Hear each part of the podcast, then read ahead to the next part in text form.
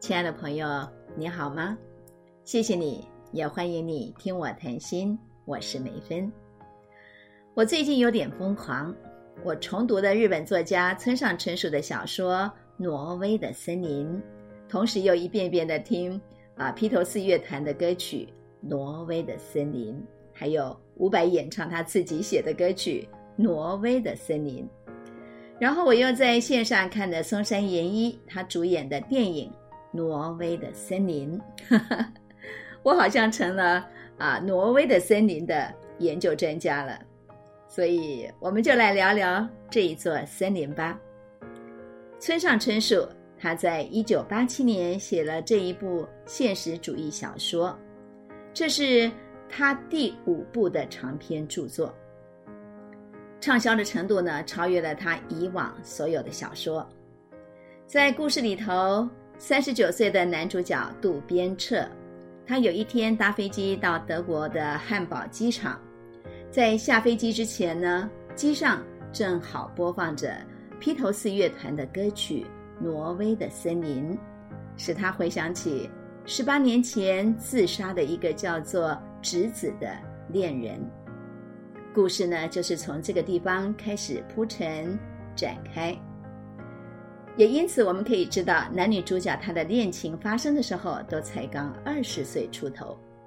《挪威的森林》是村上春树啊，一直到目前为止最畅销的小说，即使是已经发行了三十三年了，这本小说呢还在日本的畅销书排行榜的前几名之列，在台湾也有好几种的译本，都非常的畅销。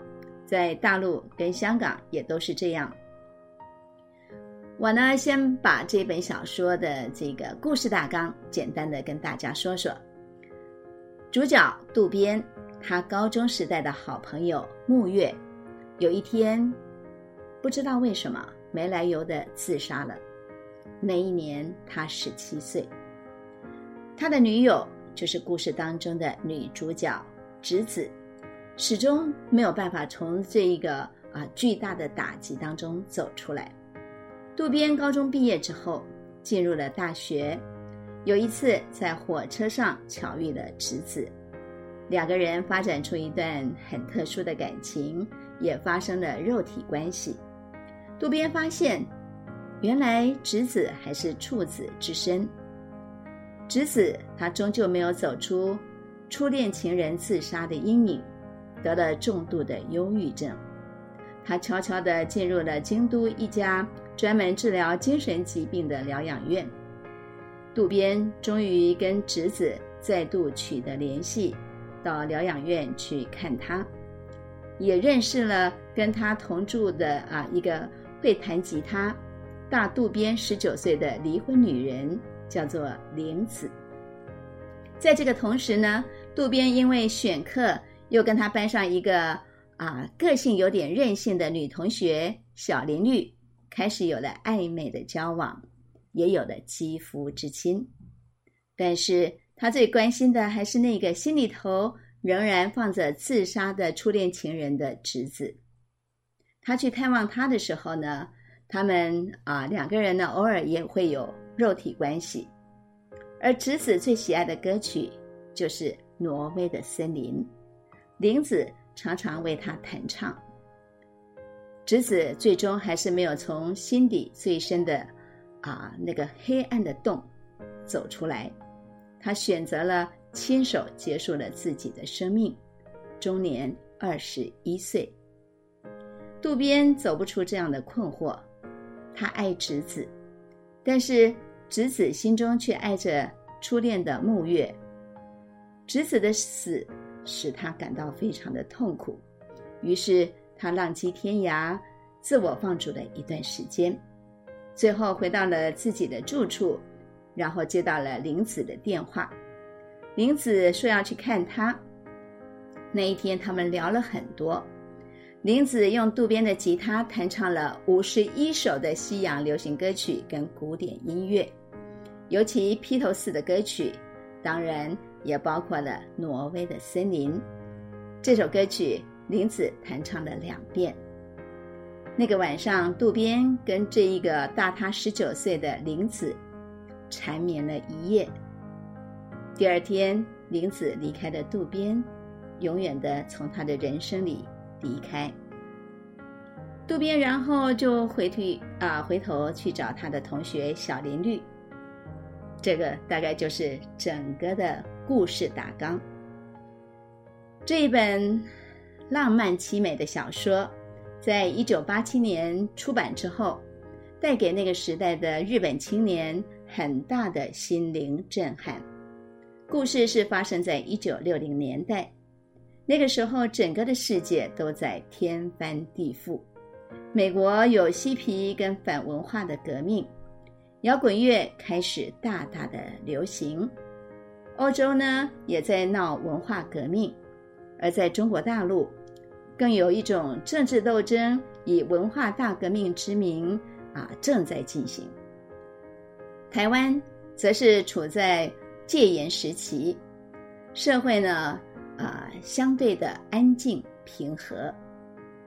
不要说挪威的森林那样露骨的情欲描述，在台湾是不可思议的，就是那样的恋爱的方式，在台湾社会也算得上是惊世骇俗的。故事当中的男主角渡边，给人的感觉啊，不像是在情欲上乱七八糟的人。这个大概就是小说成功的地方，好像那样的现实主义爱情，它发生的理所当然啊，也让人向往。而故事当中，女性的身体掌握在自己的手里，情欲的追寻似乎也是很自然的事情。我不评论这部小说，嗯，我要谈的呢是这部小说的名字。小说的名字当然是受到披头士乐团主唱约翰·兰农他所写、所主唱的《挪威的森林》（Norwegian Wood） 这首歌曲的影响。这首歌呢确实是很好听，但是歌词跟挪威的森林有什么关系呢？啊，我们来看一看歌词好了。歌词是这样写的。有一回，我得到了一个女孩，或者我该说，她得到了我。她带我看她的房间，还不错吧？是挪威的木料呢。她要我留下，然后叫我随便坐，而我环顾四处，发觉连一张椅子也没有。我坐在一张地毯上消磨时间，品尝着他的酒。我们聊到深夜两点，然后他说该睡觉了。他告诉我他早上要上班，然后笑了起来。我告诉他我没事，然后爬到浴室去睡觉。当我醒来时，这只小鸟已经飞走了。于是我点了把火，还不错吧？是挪威的木料呢。这首歌的副题呢是“小鸟飞走了 ”，不晓得大家听出来没有？歌词跟挪威的森林真是一点儿关系也没有。那挪威的 “wood” 这个英文字，也许呢是说壁炉的木材是属于挪威的木料，所以歌词最后才会说“我点了把火”。我想蓝农他总不会是纵火吧？他应该是把那个女孩的房间的壁炉啊生了火，所以 Norwegian wood 正确的翻译应该是挪威的木料或者是挪威的木材。这首歌流行到日本跟台湾，不约而同的就都翻译成挪威的森林了。当然有个可能，挪威森林这个名字听起来非常的浪漫，非常的迷人。根据百度百科说，伍佰他读完了村上春树写的小说《挪威的森林》之后，他非常的喜爱，有感而发就写了一首歌。一时之间找不到合适的名字，所以就干脆干脆呢，他也用小说的名字《挪威的森林》作为他歌曲的名字。村上春树他本人的英文是很好的。他不会弄错英文歌词原文的意思，但是他用森林这样的意境，创造了故事当中啊女主角她在精神疗养院的那样的一个背景，就是坐落在一座深山的森林之中。反正呢，他是有意做成这样的误会的吧。而伍佰的歌里头倾诉的对象，根本就是村上春树里头的女主角。她唱出的啊，心中那片森林何时能够让我停留？那森林分明就是挪威的森林，但是并没有这一片森林呐，只有从森林树上砍下来的木料，所以这真是天大的误会。可是蓝龙跟伍佰的歌都好听极了，村上春树的小说更是好看极了。不过说实话，电影就拍的啊普通吧。不怎么样，因为村上春树这部小说的情境拍起电影来，确实是会蛮沉闷的。约翰南农后来他承认，他结婚之后外遇不断，在跟某一个女孩发生了一夜情之后，那一天晚上的艳遇带给他回味无穷，所以他就写了那样一首歌作为留念。可是又怕他的老婆发现，就用了 Norwegian Wood 作为歌名，而副题呢就题为“小鸟飞走了”。这个副题已经透露了他的荒唐秘密。听歌的、看小说的、看电影的，对浪漫的挪威的森林产生了无比美好的想象，感情当然就投入的进去。真是误会一场。莱龙的歌曲现在还一直在流传，而伍佰的歌曲呢也是好听无比。村上春树的小说到现在还感动着无数的男男女女。